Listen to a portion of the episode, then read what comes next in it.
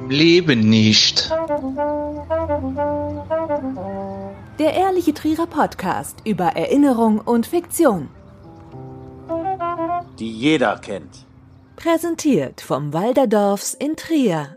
Die Bilder und Videos gingen in Sekundenschnelle um die Welt. Mehrere Explosionen, Brände und eine Druckwelle, die die Menschen, die meistens mit ihrem Smartphone gefilmt haben, in die Knie zwingt. Am 4. August ereignet sich eine verheerende Explosion im Hafen von Beirut im Libanon. Mindestens 165 Menschen finden den Tod, mehr als 6000 Menschen werden verletzt. Ursache der Explosion? Ein Brand von knapp 3000 Tonnen Ammoniumnitrat im Hafenspeicher. Ein Teil Beiruts liegt in Trümmern, die ganze Stadt ist in Staub gehüllt, Hunderttausende sind obdachlos. Es erfolgt ein Hilferuf an die Weltgemeinschaft und Florian Zonka, Berufsfeuerwehrmann aus Waldrach, ist ihm gefolgt.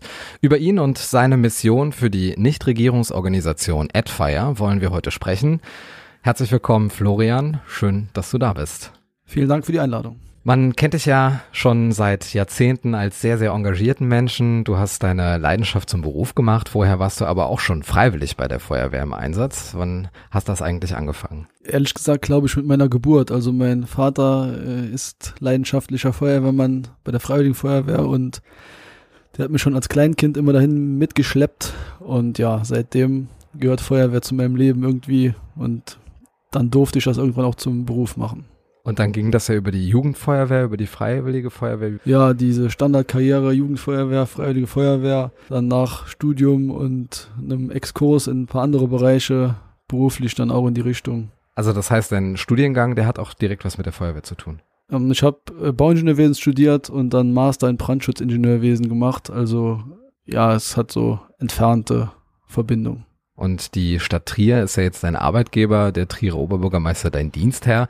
Was ist denn heute genau deine Aufgabe, wenn du morgens zur Arbeit fährst? Da gibt es zwei verschiedene Bereiche. Also entweder habe ich morgens Bürodienst, nenne ich es mal, dann gehe ich wie jeder normale Arbeitnehmer, sage ich mal, äh, in mein Büro und äh, bearbeite Probleme im, oder erstelle Stellungnahmen für den Bereich vorbeugenden Brandschutz. Mhm. Also ich bin als Brandschutzingenieur sozusagen bei der Stadt und begleite die Trierer Bürgerinnen und Bürger auf ihrem Weg zum Bauantrag hinsichtlich der Belange des Brandschutzes. Wenn ich im Einsatzdienst tätig bin, dann fahre ich morgens um 8 Uhr zur Feuerwache und übernehme vom Kollegen den Einsatzleitdienst für die nächsten 24 Stunden und bin dann für Trier ja 24 Stunden im Einsatz als B-Dienst nennen wir das, als Einsatzleiter für die im Dienst befindlichen Kollegen. Das bedeutet, hat man dich da am Telefon, wenn man die 112 wählt oder wie darf man sich das vorstellen? Nee, der Kollege, der am Telefon ist, der alarmiert mich dann und äh, dann rücke ich mit den beiden Löschzügen aus, wenn es erforderlich ist.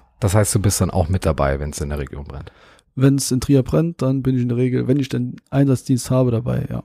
Aber scheint dir offenbar nicht genug zu sein. Du engagierst dich noch für AdFire. Ich muss ganz ehrlich sagen, ich kannte bis zu deinem Einsatz äh, im Libanon diese Organisation gar nicht. Was ist denn das Besondere an dem Verein AdFire? Was machen die genau? Ja, da muss man vielleicht ein bisschen ausholen. Mhm. Vor 20 Jahren brannten in Griechenland äh, die Wälder und die deutsche Feuerwehr mit einer Million Angehörigen ist durch die föderale Organisation und beziehungsweise ist ja noch weiter runtergebrochen. Eigentlich ist die Feuerwehr kommunal organisiert. Mhm. Also der jeweilige Bürgermeister oder Oberbürgermeister ist für die Feuerwehr zuständig und das macht es natürlich der Bundesrepublik als solche schwierig, ein Kontingent an Feuerwehrmännern und Frauen irgendwohin ins Ausland zu entsenden, auch wenn es denn nötig wäre, obwohl wir eine große Expertise in Deutschland vorhalten können. Wir werden weltweit sehr geschätzt. Ja, und was macht der Deutsche, wenn er irgendwie ein Problem hat und keine Lösung findet? Er gründet einen Verein. und ähm, das haben unsere Vereinsgründer auch so gemacht. Die haben sich überlegt, wir müssen irgendwie dafür sorgen, dass die deutsche Feuerwehrexpertise auch im Ausland eingesetzt werden kann. Und dann haben die diesen Verein gegründet, der sich bis heute immer noch mit Waldbrandbekämpfung beschäftigt und eben auch mit Erdbebenrettung. Und seit wann machst du das? Oh, jetzt muss ich überlegen. Ich glaube seit 2007 oder 2008. Und wenn ich das auf den Bildern richtig gesehen habe, tragt ihr aber trotzdem Hoheitsabzeichen, oder? Also wir haben trotz des Status als Nichtregierungsorganisation äh, fühlen wir uns internationalen Regeln verpflichtet. Dazu gehört zum Beispiel auch, dass man nirgends ohne Einladung tätig wird, mhm. also keinen Katastrophentourismus betreibt. Wir sind im Bereich ähm, Erdbebenrettung in das System der UN in diesem Bereich eingegliedert und haben auch, wie soll ich sagen, also eine Absprache oder eine Verbindung ins Auswärtige Amt. Also die wissen durchaus, dass es uns gibt. Die haben uns dorthin empfohlen zur UN und ähm, von daher vertreten wir schon die Bundesrepublik obwohl wir das nicht als staatliche oder in behördlicher Funktion tun, sondern eben als Verein oder als Nichtregierungsorganisation. Machen die euch dann irgendwie trotzdem noch Vorschriften oder seid ihr frei und liegt darin vielleicht auch so ein bisschen der Vorteil, dass ihr jetzt nicht als Regierungsorganisation da seid? Also die Vorschriften machen die uns in dem Sinne, dass wir uns an die Regeln des Systems halten müssen. Also wie, wie wir aufgebaut sind, wie wir arbeiten, der Rahmen, der gesteckt wird, der wird durch die UN gesteckt und dem folgen wir auch. Wir bewegen uns innerhalb eines Rahmens und das ist eben die Grundlage für diese Anerkennung äh, durch die Bundesrepublik. Aber ob wir in den Einsatz gehen, das können wir selber entscheiden, wenn denn die Voraussetzungen in, innerhalb dieses Rahmens vorliegen. Und ja, das war jetzt in dem Fall so, dass konkret im Fall Beirut so, dass wir eine Einladung des Libanon hatten und äh, deswegen in Einsatz gehen konnten. Mhm. Und was ist da deine besondere Aufgabe? Man konnte ja lesen, dass du da als Teamleiter unterwegs gewesen bist, also da traut man dir ja schon so einiges zu. Ja, also im, ich nenne es mal Friedensfalle, also außerhalb des Einsatzes leite ich äh, im Verein diesen Fachbereich ähm, Erdbebenrettung und da lag das nahe, dass ich dann die Leitung des Teams in diesem Fall übernommen habe. Und welche Expertise bringst du da so konkret ein? Ja, ich habe mich äh, mit Gebäudeeinstürzen in vielfältiger Weise beschäftigt. Zum einen wissenschaftlich, also beide Abschlussarbeiten meiner Studiengänge haben sich mit Gebäudeeinstürzen beschäftigt. Zehn Jahre Erfahrung in Ausbildung und Einsatz, da kommt schon einiges zusammen an Erfahrung. Lass uns mal chronologisch vorgehen. Also am 4. August explodiert plötzlich aus dem Nichts ein Gebäude im Hafen gegen 18 Uhr Ortszeit in Beirut. Wann hast du davon erfahren? Irgendwann am Nachmittag oder ich weiß gar nicht mehr ganz genau. Auf jeden Fall kam, wir haben eine Gruppe WhatsApp, wie das so üblich ist. Da hat irgendjemand einen Link gepostet oder das Video, das dann um die Welt ging. Hm. Äh, mit der Frage, ob das vielleicht was für uns sein könnte. Ja, und dann beginnen wir uns die vorbereiteten Prozesse abzulaufen. Wir starten ein Monitoring, also beobachten die Situation. Es sind so drei, vier Kollegen. Dann hat sich immer mehr herauskristallisiert, dass das tatsächlich zu einem Einsatz kommen könnte, bis dann auch das Hilfeersuchen des Libanon mhm. vorlag, der Kontakt zur Botschaft bestand und ähm, ja, da ging's los. Das heißt, ihr habt Menschen, die ein Medienscreening machen, die Videos, die jetzt da zur Verfügung stehen, ob über Twitter oder andere soziale Medien und ihr schaut euch das so an. Genau, es gibt ein Medienscreening und es gibt innerhalb dieser weltweiten Community bei der UN eine Plattform, die gemeinsam genutzt wird und da werden auch Informationen ausgetauscht und über diese Plattform kann man schlussendlich auch das Hilfeersuchen. Hast du das geahnt, dass da sowas kommt, dass du bald alarmiert werden würdest oder warst du da auch ein Stück weit überrascht gewesen? Ähm, nee, eigentlich dachte ich, das würde eher nix werden, denn es war schwer abzuschätzen, wie groß die Zerstörung ist und ob dann schlussendlich auch das betroffene Land ein Hilfeersuchen stellt. Das ist immer die entscheidende Frage. Und aus der Erfahrung heraus dachte ich eigentlich, es wird zu keinem Einsatz kommen, aber wurde dann ja etwas überrascht, aber das war kein, ist kein Problem. Wir sind ja immer, immer vorbereitet. Wann kam die Nachricht, dass du gebraucht wirst? Das war dann Mittwoch, der fünfte, glaube ich. Und dann kristallisierte sich so über den Nachmittag hinaus und wir haben uns um 17 Uhr nochmal zu einer Telefonkonferenz verabredet und haben gesagt, wenn bis dahin ein Hilfeversuch vorliegt, dann starten wir. Und um 17 Uhr hatte der Botschafter dann angerufen und hat gesagt, ja, bitte äh, fliegt los. Schriftlich lag es noch nicht vor und dann sind wir ja um, um, um 17.15 Uhr haben wir die Alarmierung losgeschickt und um 21.55 Uhr ging der Flug. Also ihr wart jetzt zu 13 da gewesen sind das jetzt äh, aus einem großen Pool von Menschen, Personen, die jetzt äh, unterschiedliche Fähigkeiten mitbringen und dann geht es darum, wer sich zuerst freiwillig meldet und der ist dann mit dabei oder wie läuft das ab? Nein, die Personalauswahl, die erfolgt schon so, dass alle Funktionen besetzt sein müssen. Also wir hatten eine Ärztin dabei, wir hatten ganz wichtig für uns zwei Hundeführer dabei mit Suchhunden, wir hatten einen Bauingenieur dabei, wir hatten Rettungsassistenten bzw. Notfallsanitäter dabei, so dass jeder mindestens eine Doppelrolle ausfüllen kann mhm. im Team. Das Team sieht eigentlich 20 Personen vor. Wir haben das jetzt ein bisschen modular aufgebaut, weil die, weil das mit den Flügen alles ein bisschen kurzfristig war. Also wir haben zwei Teams losgeschickt. Das erste am Mittwoch, das zweite am Donnerstagmorgen und das dritte wäre im Laufe des Donnerstags gefolgt, mhm. wenn es dann erforderlich gewesen wäre. Und da haben wir jetzt auch schon die erste Frage aus der Im Leben nicht Community. Laudi fragt, ob du kurz gezögert hast, als die Anfrage kam oder war das für dich direkt klar, dass du fliegst? Also für mich persönlich war es direkt klar, dass ich fliege. Es stand allerdings noch das Hindernis im Raum, dass ja die Corona-Pandemie weltweit greift.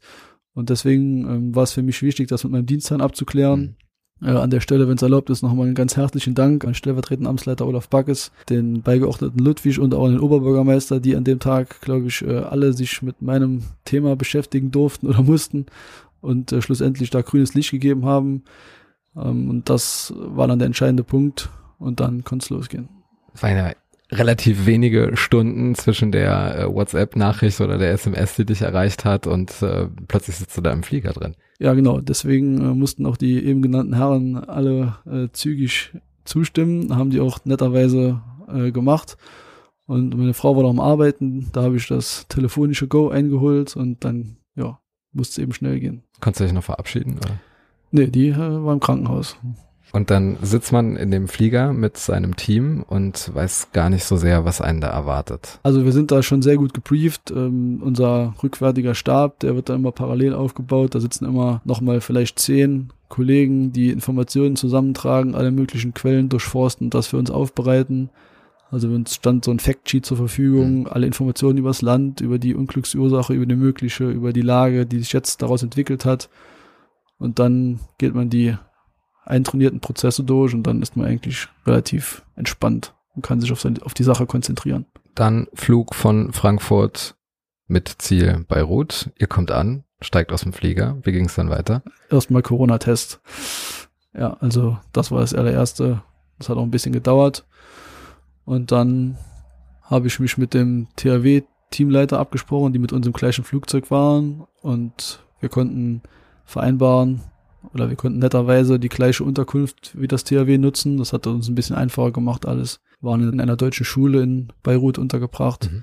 Und das Team hat sich dann auf den Weg zu dieser Schule gemacht, um alles vorzubereiten. Und ich bin mit dem Kollegen vom THW zur Unfallstelle gefahren, unter Begleitung des Militärs. Und dann haben wir da eine erste Einweisung bekommen und konnten die erste Erkundung durchführen, um unseren Einsatz bestmöglich vorzubereiten. Und ihr fliegt dann in eurer Ad-Fire-Montur und äh, habt dann eure Ausrüstung dabei, die Hunde sind mit dabei. Das ist ein ganz normaler Linienflug und das verlangt von den Airline-Angestellten natürlich auch ein bisschen was ab, wenn die plötzlich da mit so einer Gruppe konfrontiert werden, die ein bisschen mehr als ein normales Gepäck mitnehmen mhm. und auch zwei Hunde, aber die waren dadurch, dass das THW an Bord war, schon ein bisschen vorgewarnt und haben das echt souverän geregelt und der Pilot war auch total entspannt, hat uns überall unterstützt. Wir durften die Hunde auch mit in die Kabine nehmen und sowas. Also da auch herzliches Dank an die Lufthansa, war großes Kino. Unterkunft bezogen in Beirut. Wann ging es das erste Mal zur Unglücksstelle? Ja, direkt am Donnerstag. Also als wir ankamen, Unterkunft bezogen. Die Führungskräfte hatten das parallel vorbereitet und als die Unterkunft bezogen war und das Material soweit einsatzbereit war, dann ging es direkt los. Also war keine Zeitverzögerung. Das ging relativ zügig und dann konnten wir auch mit den Hunden direkt loslegen. Was hat sich da für dich für ein Bild geboten? Ja, also als Ingenieur dachte ich mir, wow, da hat aber ordentlich Kraft gewirkt. Der Bereich um die Unfallstelle herum, da waren wirklich, herrschte totale Zerstörung. Die Hallen, die da waren, die waren alle dem Erdboden gleich gemacht. Da hat's ähm, wirklich dicke Stahlträger zerlegt und zerbogen. Also da stand kein Stein mehr auf dem anderen. Mhm. Die Straßen waren mit Schutt bedeckt. Also, dass dieses große Silo, was man da aus den Medien auch kannte, wie das da zum Teil zerlegt wurde, das war schon beeindruckend. Und worin lag da eure Aufgabe? Was habt ihr da genau gemacht? Ja, wir haben vor allem mit den Hunden gearbeitet. Die lassen sich einfach nicht durch Maschinen ersetzen. Die haben mit ihrer feinen Nase und durch das gute Training, was die bekommen, sind in der Lage, relativ große Bereiche zügig abzusuchen und festzustellen, ob sich dann noch jemand unter den Trümmern befindet. Dieser Bereich im Hafen wurde dann in Sektoren unterteilt. Jedes Team hat einen Sektor bekommen und dann haben wir uns an die Suche gemacht und sind dann losgezogen mit den Hunden. Die haben das abgesucht. Wir haben noch ähm, Suchkameras und Horschgeräte dabei, mit denen man das nochmal verifizieren kann. Und dann war unsere Aufgabe in den folgenden zwei Tagen sicherzustellen, dass da niemand mehr unter den Trümmern liegt, beziehungsweise sollte noch jemand sein, den natürlich zu finden und zu retten. Wie groß ist da die Hoffnung noch, dass man da noch jemanden findet? Ja, Hoffnung muss da sein, sonst macht man den Job nicht. Ähm, nach dem ersten Eindruck war das ein bisschen reduziert, weil Ich glaube, dass die Wucht der Explosion, also diese, der Druck einfach auch relativ hoch oder sehr, sehr hoch war. Deswegen weiß ich nicht, ob es da jemand schaffen konnte. Da bin ich auch nicht jetzt Experte für, aber hm. mir war schon klar, dass das eine schwierige Sache wird. Da waren ja wahrscheinlich viele internationale Teams, die jetzt auch dem Ruf der UN oder der libanesischen Regierung gefolgt sind. Also die Teams, die arbeiten alle nach dem gleichen System, von daher passte das hundertprozentig. Jeder kannte seine Rolle, jeder wusste, wie die Prozesse sind. Die Federführung auf Seiten der Libanesen hatte das Militär. Hm. Das war eigentlich auch sehr angenehm. Die kannten zuerst so das System nicht, nachdem wir gearbeitet haben, aber haben sich da ganz schnell drin eingefunden und das war echt problemlos, muss man sagen. Wir haben da von denen jegliche Unterstützung bekommen, die wir gebraucht haben. Ob das Transportmöglichkeiten war oder wir hatten immer einen Verbindungsoffizier an unserer Seite. Also jedes, jede Nation hat einen Verbindungsoffizier. Hm, das war echt, ja, war super organisiert. Wie war das mit, in Anführungszeichen, normalen Bürgerinnen und Bürgern, die jetzt dann natürlich auch mitgefiebert haben an der Unglücksstelle, vielleicht, weil sie darauf gehofft haben, da noch Angehörige ja. retten zu können? Also der Bereich direkt an der Unfallstelle war Sperrgebiet, da konnte jetzt so niemand rein, aber wir haben natürlich auf dem Weg dorthin und nachher auch in der Unterkunft Einheimische getroffen, auch später bei unseren späteren Aufgaben, die wir nachdem das Suchen und Retten abgeschlossen war, wahrgenommen haben. Und ja, das war echt super freundlich und äh, die, eine herzliche Dankbarkeit haben wir da gespürt, die, die ich so selten erfahren habe. Also haben auch das ganze Team hat das so empfunden und äh, das war schon beispiellos, war, war super. Hattet ihr auch die Möglichkeit, fernab der Unterkunft und der Unglücksstelle noch ein paar Eindrücke zu sammeln? Weil man kann sich ja, glaube ich, auch nicht die ganze Zeit nur damit beschäftigen. Genau, wir waren circa 30 Fahrminuten von der Unglücksstelle in dieser Schule untergebracht und äh, die Hunde müssen ja auch mal Gassi gehen, deswegen konnten wir auch ein bisschen was außenrum wahrnehmen, jetzt nicht allzu viel, aber haben da auch ein paar Einheimische getroffen, auch die gut Englisch sprechen konnten. Der Eindruck vom Libanon ist so, dass das ein total schönes Land ist. Die Leute waren wirklich super nett. Überall wurde uns Wasser angeboten, Kaffee, ähm, Getränke aller Art. Wir wurden zum Essen eingeladen. Also die Dankbarkeit war wirklich und die Gastfreundschaft, das war echt, war echt gut und das hat auf jeden Fall auch Spaß gemacht neben dem ganzen anderen Glück. Und die Mission ist dann abgeschlossen, wenn ihr den Bereich, den ihr, diesen Sektor, den ihr zugewiesen bekommen habt, wenn ihr den gänzlich untersucht habt. Genau. Es gibt jeden Tag ein Teamleader-Meeting, wo alle Führungskräfte nochmal zusammenkommen in einer Koordinierungsstelle, die von uns eingerichtet oder von den Teams eingerichtet wurde und dann haben wir irgendwann festgestellt, dass soweit alles abgesucht war und dass es ja keine Hoffnung mehr gibt in dem mhm. Sinne. Und dann haben wir uns darauf geeinigt, zusammen natürlich mit dem libanesischen Militär, die haben immer den Hut auf, dass wir dann die Such- und Rettungsarbeiten irgendwann einstellen und sind dann in die nächste Phase übergegangen. Was habt ihr da gemacht? In der zweiten Phase ging es darum, die Gebäude, die zerstört worden sind oder teilzerstört worden sind oder beschädigt worden sind, zur Untersuchung inwiefern sie noch ja, Möglichkeiten geben, beziehungsweise noch bewohnbar sind. Das war die entscheidende Frage. Und dann haben wir gemeinsam mit Kollegen aus England ein Damage Assessment Coordination Center gebildet, also mhm. haben eine Koordinierungsstelle eingerichtet, in der äh, diese Untersuchungen gesteuert wurden. Dann haben die internationalen Teams, wenn sie dann welche hatten, Bauingenieure abgestellt und wir haben diese Bauingenieure mit ihrer Expertise gemeinsam mit lokalen Ingenieuren losgeschickt, haben wiederum Sektoren gebildet und in den Sektoren haben dann diese Fachleute untersucht, welche Gebäude noch bewohnbar sind und welche Gebäude nicht mehr bewohnbar sind und welche Schäden aufgetreten sind und in welchem Umfang. Und so konnten wir der Stadt Beirut eine Übersicht hinterlassen, wo die Schäden besonders groß sind, wo noch Aufräumarbeiten zu tätigen sind, wo Gebäude gefährdet sind und das Lagebild wird jetzt den weiteren Aufbau entscheidend mit begleiten. Und was ist so dein persönlicher Eindruck? Kann man da einige Gebäude wieder herstellen oder muss das komplett abgerissen und wieder neu aufgebaut werden? Ja, viele Gebäude sind noch bewohnbar, aber mit Einschränkungen. Also die tragende Struktur war oft nicht beschädigt, sondern es ging in der Regel um Schäden an der Fassade. Die Fenster hat's alle rausgedrückt, samt Rahmen die Türen sind zerstört, die Inneneinrichtung, die Möbel durch die Druckwelle zerstört. Also da ist schon ein großer Schaden, aber strukturell, zumindest die Bereiche, die ich gesehen habe, waren nicht so wie nach einem Erdbeben zum Beispiel. Man sieht ja bei diesen Videos, die dann meistens aus über einem Kilometer Entfernung aufgenommen werden, dass da diese Druckwelle bis dahin ragt und dass im Grunde auch da teilweise die Fenster zerbersten. Wie wird denn damit jetzt umgegangen? Da muss ja der Radius noch viel, viel größer gezeichnet werden als den, den man jetzt auf Satellitenbildern sehen kann. Ja, also da war in einem wirklich großen Umkreis war keine Scheibe mehr heil. Und da waren auch, die Stadt war auf den Beinen, vor allem viele Jugendliche mit Schaufeln und Besen bewaffnet. Die haben da die Straßen gereinigt, den Schutz zusammengekehrt, die offensichtlichen Gefahren beseitigt. Und da war schon, ja, so eine gewisse Aufbruchsstimmung, die man da feststellen konnte.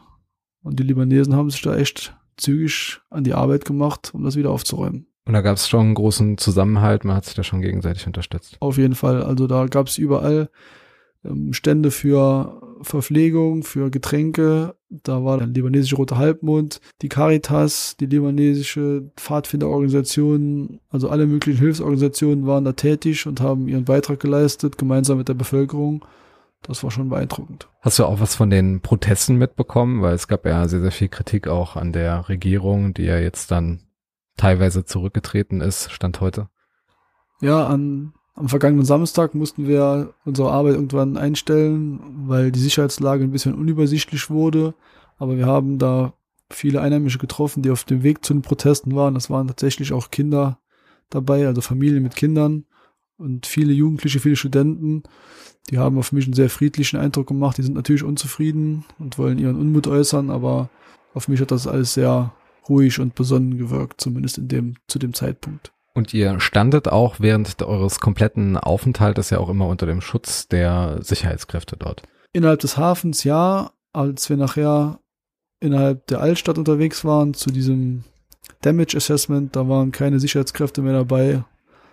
Und das habe ich auch nicht als erforderlich angesehen. Du hast dann mit deinem Team auch äh, sehr viel Leid gesehen. Dazu auch die Frage von Dorothea.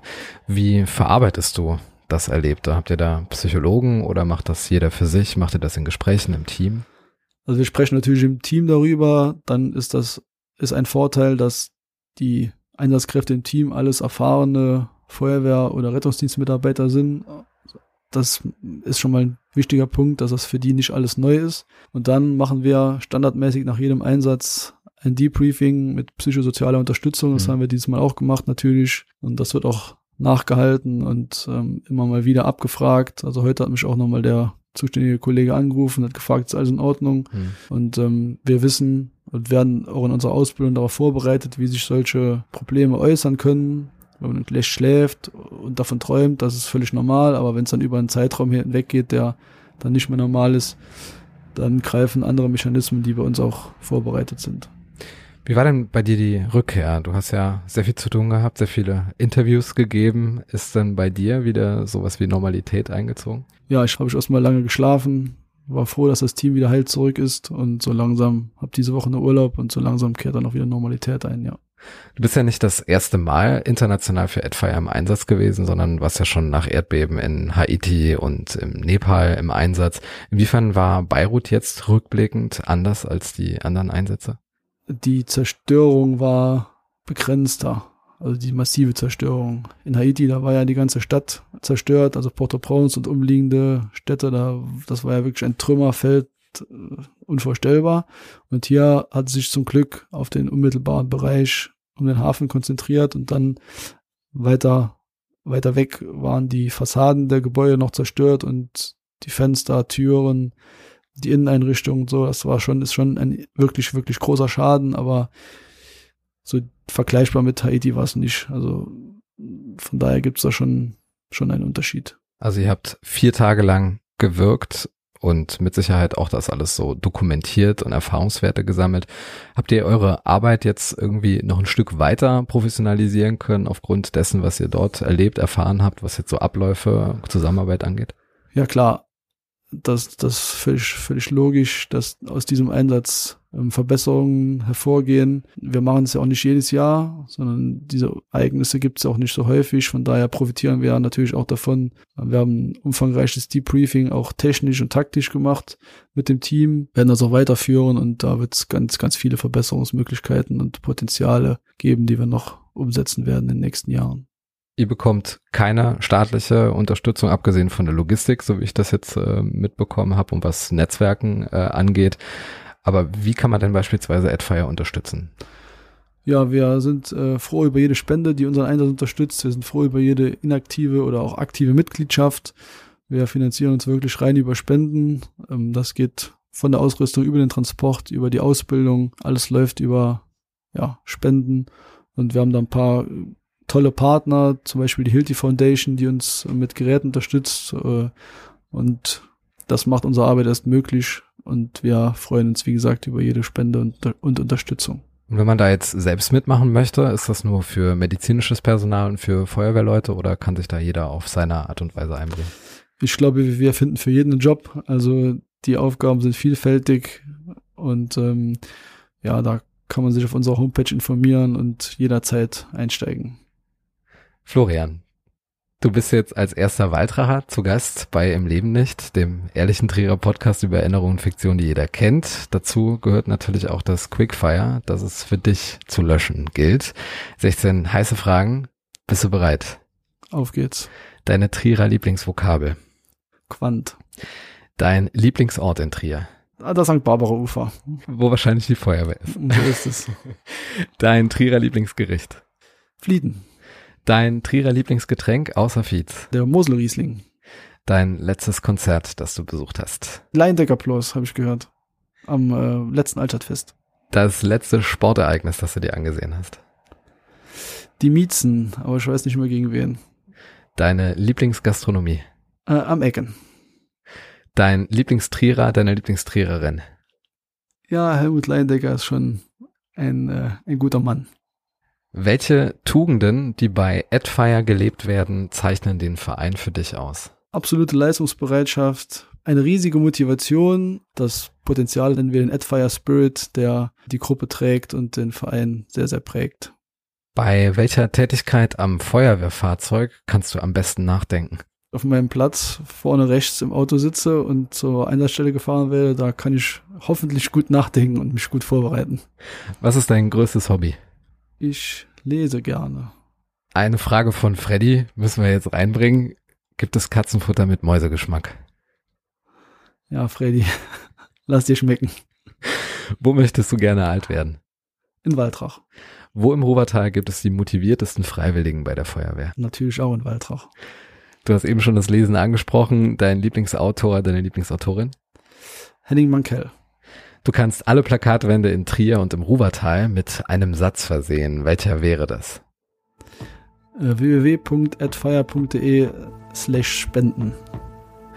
Und das ist ein schönes Schlusswort für diese Folge. Wer mehr über Adfire erfahren möchte und auch spenden will, damit Einsätze wie im Libanon weiterhin möglich sind und direkt vor Ort geholfen werden kann, informiert sich auf der genannten Seite www.at-fire.de. Im Leben nicht, heute mit Florian Zonke aus Waltrach. Danke für dein Engagement, bleib stark, wir brauchen dich und danke auch für deinen Besuch. Danke, dass ich hier sein durfte. Im Leben nicht. Der Ehrliche Trierer Podcast über Erinnerung und Fiktion. Die jeder kennt. Präsentiert vom Walderdorfs in Trier